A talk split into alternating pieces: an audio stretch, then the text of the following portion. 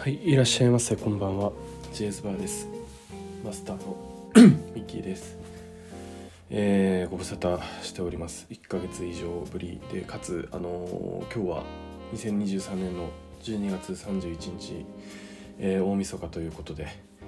えー、今年は全然更新をできなかったなっていうふうに思うんですけれども数えてみたら30回更新をしていてまあ月23回更新できていたんだって思うと、まあ、まんざらそんなにひどい感じでもなかったのかなっていうふうに思ったりはしますと。とはいえ実感値としてはあまり今年やれなかったなと思うので来年はもうちょっとやれるように、えーと、できればなっていうふうに思います。はいでもうまあ定番なんですけれども今年どんな年だったかなどんなことやってきたかなっていうふうに思うとなんか 大きく3つあって1つは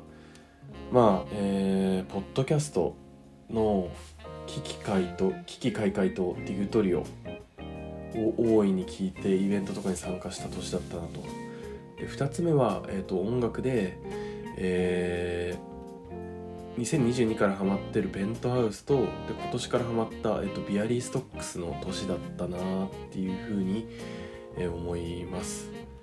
で最後にもう一つは、えっと、2023年の2月に、えっと、三軒茶屋に引っ越してきて、えっと、6年ぶりぐらいに世田谷に、えっと、住んできてでその、えー、いきなり会った友達との日々なのかなっていうふうには思っています。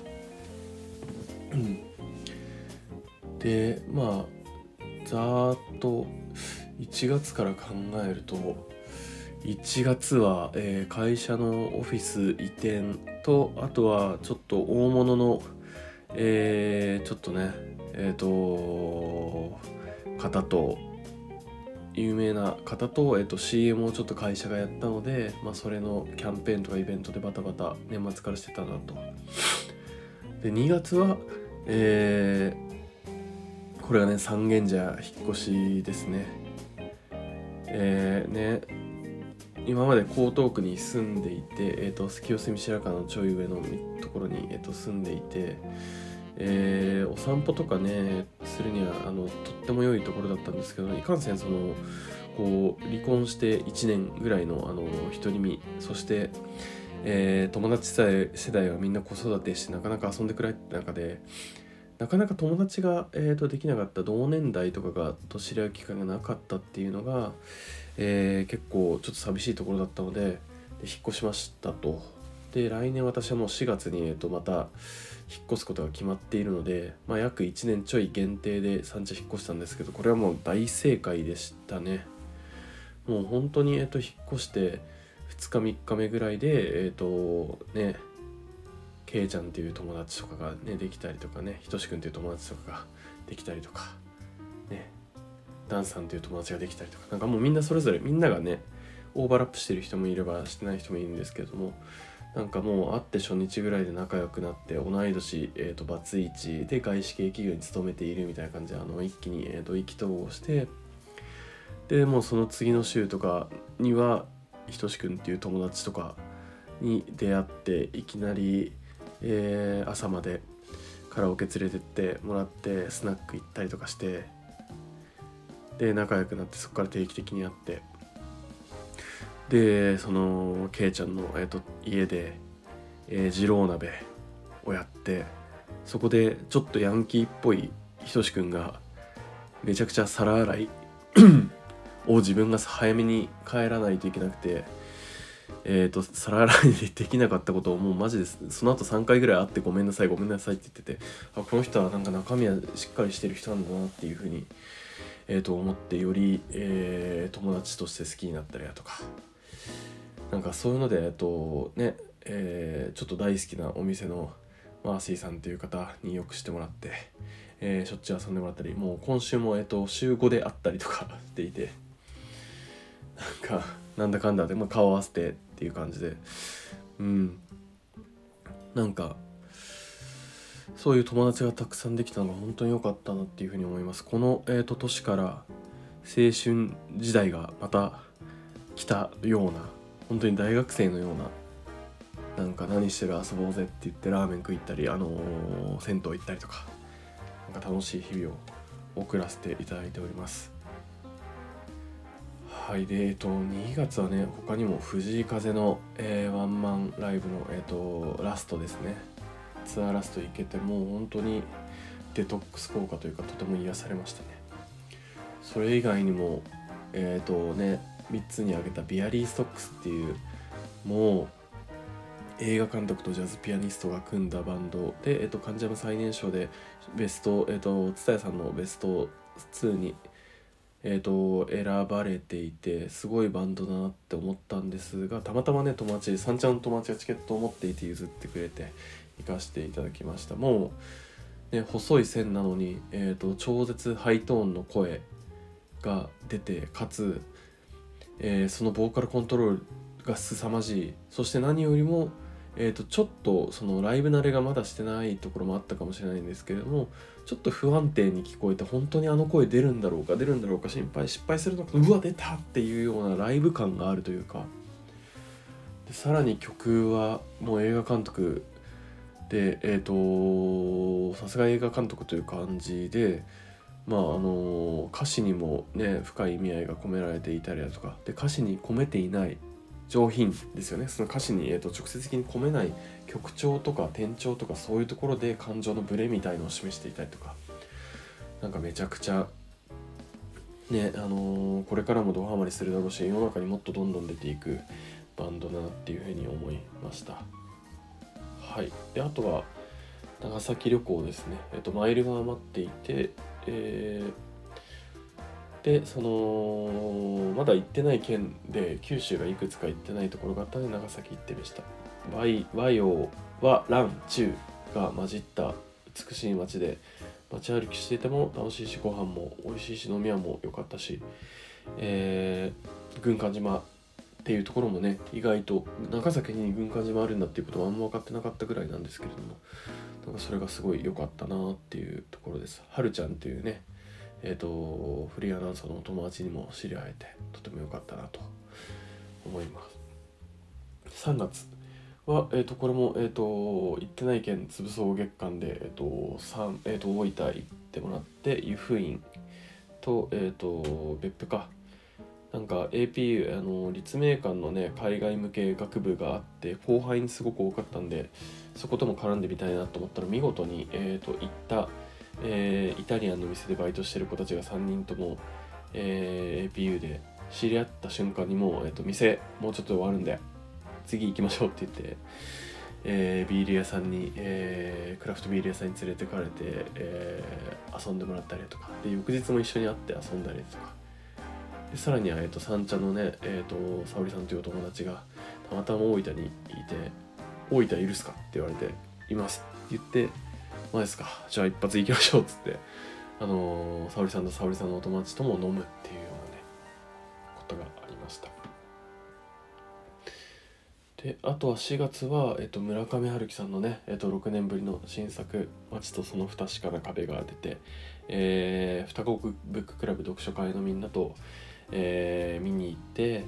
で、えー、とカウントダウン並んで買ってで我々がもうとてもえーテレビ局であったり新聞社が欲しい回答をもうあの 知り尽くしているので、えーコロナ明けのコロナの経た村上さんの作風がどうなるかとか、えー、と最後の長編になるかもしれないとかっていうようなコメントしながら、えー、と海外合わせて13社16社ぐらいに取材をされました。はい。で5月はビアリーストックス再びで、えー、とビアリーストックスと水星のバーズとキモノズえー、ザ・デンボーイズの向井さんと、えーレオン今井が組んだバンドのスリーマンに行って、まあ、みんな良かったしやっぱビアリーも素晴らしいしでここで「水星のボアーズ」っていうこれあの川谷絵音さんが数数年前に、えー、と高評価していた、えー、と関ジャム最年少で、えー、とベスト10の中の何番かに入れてたバンドっていうのを後から気づいたんですけどこれもすごく良かったです。めちゃくちゃかっこよかった。俺のこの音楽は千年は壊れないっていうセリフがねあの川谷さんもハマってましたけどめちゃくちゃかっこよかったなと。でえっ、とあとはちょっと関係者の、えーと、お誘いというか、まあ、ちょっとあの仕事関係の勉強も込めて、えーと、乃木坂の、えーと、ライブにご招待いただいて乃木坂のライブ見てなんかすごいもう本当にキラキラした、えー、と頑張ってる女の子たちを見てもう眩しかったなっていう感じです。曲もかっこよかった。はい。あとは6月はえっ、ー、と鹿児島宮崎。えっ、ー、とね。えー九州の行ってない県行こうキャンペーンで鹿児島宮崎行って、まあ、桜島見れたりとか、えーと、高千穂峡行けたりで宮崎の市内がすごく楽しかったり。でそこでね、えー、お友達と一緒に回らせていただいたりしてとても素敵な思い出ですね。うん。ご飯も美味しかったし、まあ、そのお友達と回る宮崎鹿児島っていうのもとても楽しかったので、ね、これからもなんかね、えー、そういう楽しい時間を過ごしたりするといいなっていう感じですね。であとはペンタハウスまんまん行けますとねようやくがっつりフルサイズで、えー、と聞けてよかったなっていう感じです。この手前にもインストライブをちょっと聞かせてもらったのかな。はい。でこの辺でもうね5月ぐらいから仕事がクソやばくなってもう、えー、と5月6月もやばい。でさらに7月8月はえー、もうイベント何本もやっていてさらに上司が、えー、とちょっと、まあ、倒れていなくなって1人で3本ぐらいのイベントを回し続けるっていうのでもう死にましたね。はい。で8月そうですね。ここでもえーと、ご招待いただいて乃木坂の、えーと、ドームのライブに行かせていただいてあのとても良かったなというふうに思います。推しのメンバーができたりとかしました。で帰郷して帰省してスノーピークのサウナを、えーと、新潟のスノーピークのサウナに行かせてもらったりだとか仕事ではもう NPO の、ね、方々と,、えーと、すごく大きな評価されたイベントをね、えーと、開催させていただいて無事、あの参加した、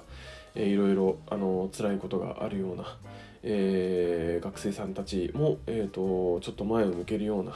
えーと、手助けができたのかなっていうことで最近もその、えーと、参加してよかったっていう記事が新聞で出ていてとてもあの意義あることができたなっていうふうに思います。であとは、まあ、危機開会ですね。今年の大きなもう今年はまあ、まあ、本当に危機開会の年だったっていうふうに思うんですけども、えーと、この前にもノート王っていう、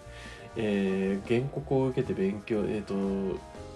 玉置さんっていうね玉置さんとタイタンさんがやっている、えーと、番組なんですけど玉置さんが、えーと、言葉が、えーと、とても巧みな、えー、とミュージシャンで、えー、原告がもうあの光って見えたと正解が。っていうところでそれを図ろうということで早稲田で、えー、と原告問題を解くというあの変態的イベントを行って、えー、私はボロボロでしたけれども、あのー、ねあのー、しかも路上で、えー、とたむろしている、えー、とタイタンさんにも会えて。でそこで菅谷 D と,、えーと、松重 D 松重豊さんのジュニアでおなじみの松重 D とも、あの、知り合えてでお話もできてとても良かったですタイタンさんがね、えーと「大学生ですか?」って言ってくれたのは嬉しかったですねなんかで玉置音体ともそこで会えて、えー、村上春樹の、えーと、ポッドキャストやっているっていうようなことを認知していただいてあのとてもありがたかったなっていうところです。でここでもうさらにえ、ー、とあれか長健太郎さんと玉置周慶さんの、えーと、対談にもえ、ー、と行ってここでも玉置さんとお話をしてで、えーと、スイス人の方がねたまたま長健太郎さんの作品を気に入って紛れ込んでいてで通訳をやってでそのスイス人の方とそこにいた別のあの女性と,、えー、と3人で、えー、と宮下公園で酒飲むっていうような謎のイベントも発生して面白かった。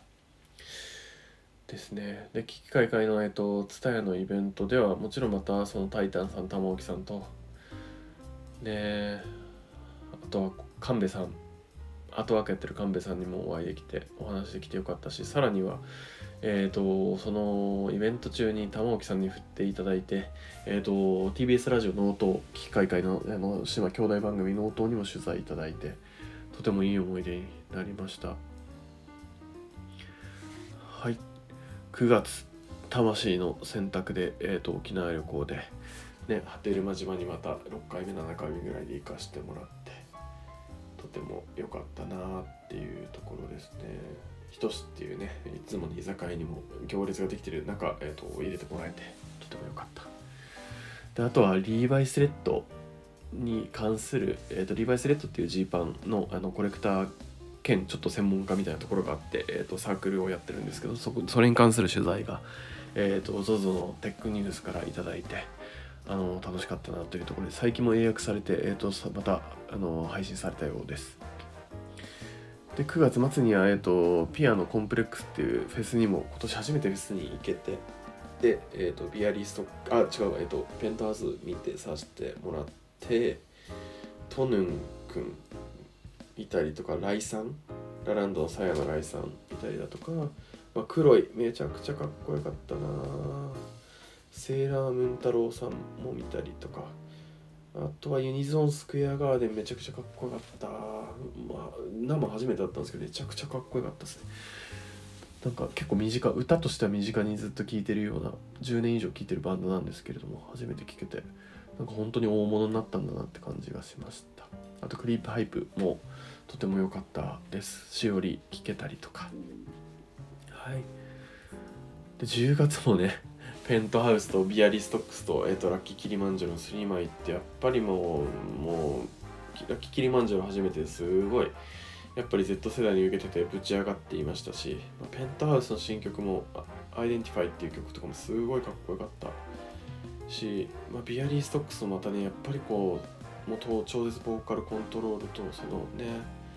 曲の良さ「ネバーモア」っていう大好きな曲とかがあったりとかね「 Over Now とか。めちゃくちゃ良かったですね。あとはもう奇奇怪怪でも語られてましたけど「もののあわれ」のライブにね初めて行かせていただいて、えーと、ビルボードを行かせていただいてこれもすごい良かったですね